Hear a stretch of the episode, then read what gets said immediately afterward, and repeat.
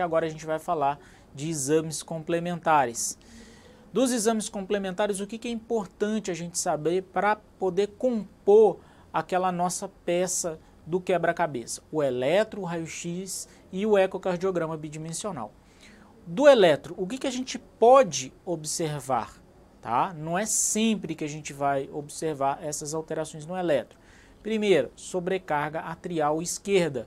Em D2 a gente observa um aumento ali no tempo da onda P, com a P mitralha ali em D2, com aquelas duas incisuras que a gente observa ali, essas duas elevações ali da onda P, é uma característica da P, da sobrecarga atrial esquerda, ou em V1, né, com aquele sinal ali, que é um sinal de Morris, que a gente pode observar com aquela onda P ali, bifásica, na, em V1, que também é um sinal de sobrecarga atrial esquerda. Ok? Além disso, o desvio do eixo elétrico para a direita, nos casos bem mais avançados. Lembra que aquele paciente com estenose mitral, ele pode ter hipertensão pulmonar, ter uma repercussão das cavidades direitas por conta dessa hipertensão pulmonar, dessa sobrecarga de pressão na cavidade direita, gerando um aumento da espessura do ventrículo esquerdo desviando o eixo elétrico para a direita, ok?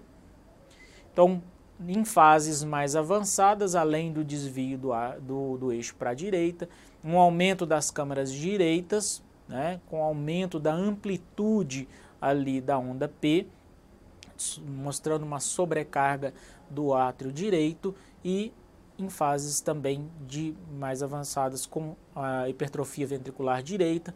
Além disso, a própria fibrilação atrial.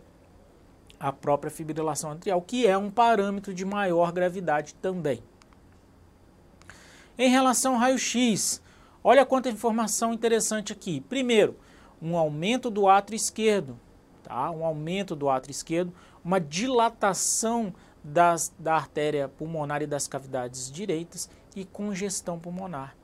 Então, um aumento do átrio esquerdo pelo sinal do duplo contorno atrial à direita, uma elevação do brônquio fonte é, ou sinal da, da bailarina e o quarto arco na silhueta cardíaca. Veja que esses são sinais típicos de aumento do átrio esquerdo. Além disso, como eu disse, a estenose mitral protege o ventrículo esquerdo protege o ventrículo esquerdo. Então é comum a gente observar uma congestão pulmonar com uma área cardíaca ou índice cardiotorácico que nada mais é do que o tamanho do, da área cardíaca, da sombra, da silhueta cardíaca com relação em relação a o diâmetro é, total aqui do tórax, né, a, toda a extensão do tórax. Se ele ultrapassa mais da metade, ele é um, um índice cardiotorácico anormal, se é menos da metade é o índice cardiotorácico normal. Nesse caso, a gente vai avaliar e vai ver que é um índice cardiotorácico normal, mostrando que ele tem uma congestão não às custas de uma disfunção ventricular esquerda, mas por aumento das pressões dentro do átrio esquerdo e da pressão capilar pulmonar, ok? Por fim, ecocardiograma né? E o mais importante, o ecocardiograma bidimensional, uma avaliação anatômica e funcional. Eu gosto de fazer um contraponto aqui da, nas valvopatias em relação ao ecocardiograma, porque quando a gente vai, avaliar, por exemplo, uma doença arterial coronariana, a gente fica fazendo uma série de exames para avaliar a probabilidade pré-teste do paciente ter doença coronariana para saber se vale a pena pedir um exame invasivo, que é o cateterismo, que vai fechar o diagnóstico, por exemplo, do paciente ter uma doença arterial coronariana. Então, existe uma toda avaliação probabilística. Aqui, isso, no processo de diagnóstico, isso tem menos, menos força, porque o ecocardiograma é um exame de fácil realização e de menor custo e com menos efeitos colaterais, inócuo praticamente. Então, uh, aqui fica mais fácil da gente chegar ao diagnóstico. Então, uh, o ecocardiograma tem um poder de diagnóstico nas valvopatias muito grande. Para a gente falar desse exame que é fundamental nas valvopatias, eu preciso que vocês entendam alguns cortes essenciais. Aí sempre vem, né, todo ano, alguém falando: Poxa, Jonta, você carrega a mão nas imagens, você fala muito de eco.